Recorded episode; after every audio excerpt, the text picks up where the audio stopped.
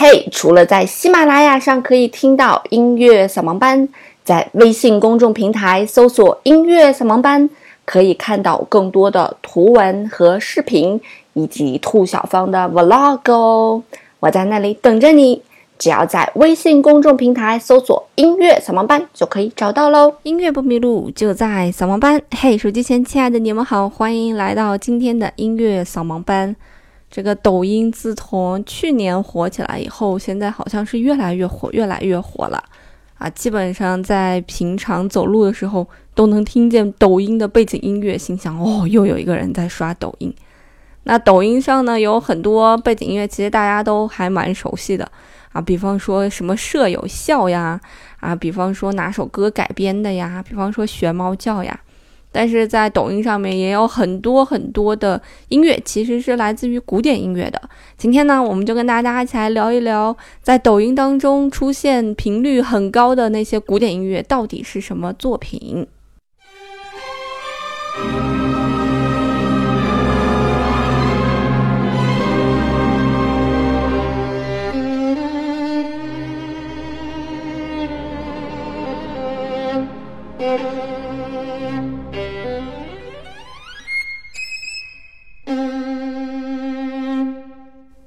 听到刚才这首作品，是不是觉得哦哟，好熟悉啊？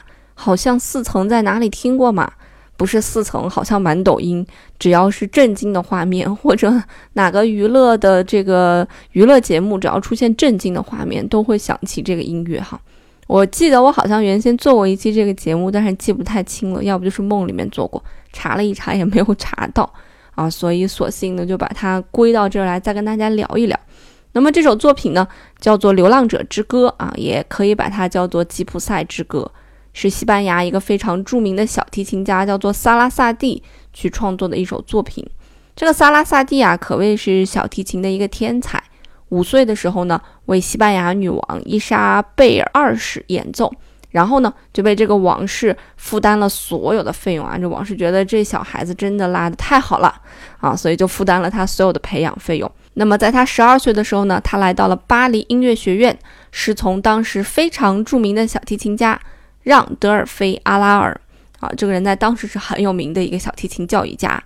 那么，在四年的学习后呢，他从巴黎音乐学院顺利毕业了，开始了自己的演出。啊，走遍了欧洲、北美、南美，获得了很高很高的声誉，甚至被认为是帕格尼尼在世。那他也是第一个演奏被录音的小提琴家。据说，在他四十多年的这个演奏生涯当中，一直都保持着辉煌的演奏技巧，啊，被誉为是帕格尼尼嘛。显然，他的这个演奏技巧还是非常丰富与绚丽的。那我们听《流浪者之歌》呢，也能略微感受出来，好像听起来这个曲子不好拉的样子。那由于萨拉萨蒂的演奏技巧非常的高超啊，所以很多作曲家都希望把自己的作品献给他，让他来演奏。比方说圣桑的那个 A 大调第一小提琴协奏曲，还有我们非常熟悉的影子与回旋随想曲啊，这个作品在讲穆特阿姨的那一期的时候跟大家讲过，这首作品非常有名的一首曲子，都是献给他的，想让他来演奏。包括法国作曲家拉罗的西班牙交响曲，德国作曲家布鲁赫的 D 小调第二小提琴协奏曲，苏格兰幻想曲。波兰作曲家维尼亚夫斯基的 D 小调第二小提琴这个协奏曲呢，全部、全部、全部都是这个献给萨拉萨蒂，希望他来演奏的。确实是一个技巧非常出众的艺术家。那么，在他所有演奏的这些作品当中呢，以圣桑的第三小提琴协奏曲最为著名。那我们刚才也讲了，我们刚才说这首作品叫做《流浪者之歌》。叫做吉普赛之歌，所以它非常具有这个西班牙特色和吉普赛风情，啊，也是非常能够体现萨拉萨蒂的艺术特点的一首作品。我们提起来吉普赛，我们一般都讲说不定居流浪的民族，那世世代代呢又饱受着歧视，但是这个民族有一个特别好的一点，就是能歌善舞嘛。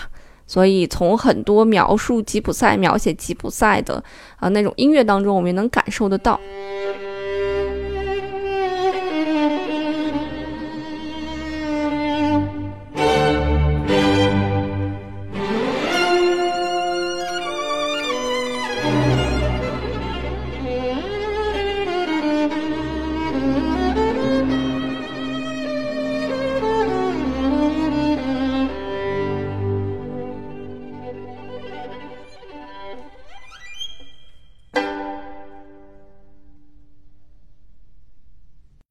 实这首作品，你越往后听，会越觉得哇，好有味道，而且很有那种异域风情。对于我们来讲，很多我们不熟悉的东西，有异域风情的东西，往往更会吸引我们。而且这部作品是比较能够彰显小提琴技巧的一部作品，至少从我这个小提琴外行听来是这个样子的啊。那么很多大家小提琴大家也演奏过这首作品。比方说帕尔曼呀、吕思清呀，啊，都演奏过这首作品啊，所以也足以见这首作品在小提琴界的一个地位了。所以，当你刷完抖音之后呢，不妨把这首作品从头到尾的听一遍。我会把这首作品放在节目的最后，来感受一下吉普赛风情，感受一下异域风情吧。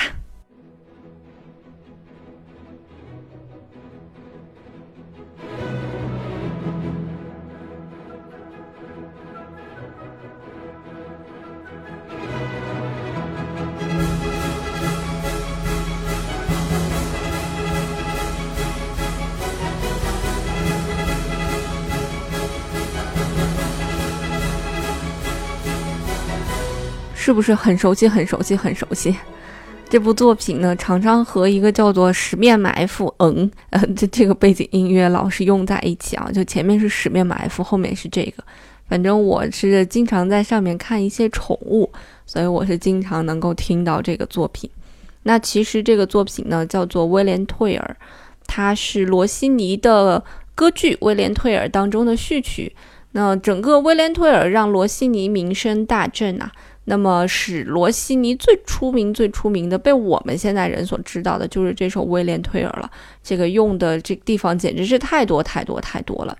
那么，《威廉·退尔》呢，是以十三世纪瑞士农民反抗奥地利暴政为题材，歌颂了这个人民大众反抗压迫、争取独立的英勇斗争。所以，你从前面那个号角当中也能听出来啊，你也能感觉出来啊，是一种描述战斗的号角啊。无论它是召唤还是胜利也好，反正是一个号角的声音。那么这个主人公呢，就叫做威廉·托尔，他是一个非常正直的神射手。那么在奥地利统治这个瑞士百年纪念日那一天呢，总统高悬着他的帽子，要行人向帽子行礼。那威廉·退尔和他的儿子路过，就觉得这什么什么什么行为嘛，就不从。那总督就非常的生气啊，让他射落放在百步之遥他儿子头上的苹果。威廉·退尔虽然一箭就射中了那个苹果，但是他想拔出来第二箭，就是佯装出来失手，然后杀掉这个总督。总督发现了以后呢，就扣押了威廉·退尔。威廉·退尔逃脱，然后射杀了总督，然后推翻了异族的统治。反正就是这么一个故事吧。那这部作品呢？它是根据齐勒发表的最后一部重要的剧作而改编的。那其实这部作品我们在之前也跟大家介绍过，在之前跟大家介绍过一个作曲家，叫做被美食耽误的作曲家。这个人叫做罗西尼，跟那个罗西尼表不是一回事儿哈。这个罗西尼的这个作曲家呢，基本上和贝多芬是属于同一个时期的。但是这个哥哥非常的搞笑，他在年轻的时候写歌剧，写歌剧写红了啊，那就不写了，休笔了。几十年都没有再写过任何东西，然后转而干嘛去了呢？尝美食，尝美食，尝美食。所以有个叫做罗西尼牛排这个东西，确实是跟罗西尼是有关系的。所以这个人变成后面变成了个美食品鉴家。他当时写歌剧、写作品红到什么程度？哈，红到维也纳。不认贝多芬，只认罗西尼，觉得罗西尼才是音乐的热潮，而贝多芬不是啊。刚好这两天在看《贝多芬传》啊，看到了这一幕啊，说贝多芬当时已经有耳疾了，而且整个人处于人生当中的低谷，爱情不顺，身体也不好啊。而且贝多芬刚开始有耳疾的时候，他不敢给任何人去讲嘛。那么这个时候，维也纳传来了新的流行趋势，这个流行趋势就是罗西尼，而不是他的贝多芬。那也有人讲说，如果罗西尼笔耕不辍的一直写到他去世，也就是六十六岁，有可能他的成就要高过贝多芬，当然是有可能啊。罗西尼的这一生一共创作了三十八部歌剧，除了我们熟悉的这个威廉·退尔之外呢，还有一部非常有名，叫做《塞维利亚的理发师》，也是他的代表之作。总之，这个人好像和其他的一些音乐家活得不太一样。很多音乐家呢都是贫困，还有疾病，好像苦哈哈的样子。但是罗西尼呢却是名利双收，活得很滋润，而且活到你年龄不写了，哎，我就干其他我喜欢的事情，去品鉴美食。这种人生态度也是非常有趣的哈。尽管他没有像贝多芬一样啊，尽管他在后世，对于后世来讲啊，后世的人来讲，他的成就真的是远远不如贝多芬。他怎么能跟贝多芬啊一起来提名呢？甚至很多人都不知道罗西尼是谁，对吧？但是在他们活着的时候，我相信罗西尼的生活质量一定是比贝多芬高很多的。好啦，这两首就是我常听到的两首 BGM，是跟这个古典音乐有关系的哈。啊，还有人就说 BGM 是什么东西啊？BGM 的全称叫做 Background Music，就是背景音乐的意思。啊，那大家玩抖音呢，还是要适度的啊。抖音五分钟，人间两小时啊 啊，所以不要沉迷其中啊。它可能有一些，因为它的大数据的算法会总是给你推荐。你自己喜欢的那些东西，比方说我现在就是萌宠，而且我的萌宠非常固定，就是哈士奇，其他的我都不看。像法斗啊，我就觉得长得太丑；像金毛啊，我觉得太乖，所所以他就只给我推哈士奇。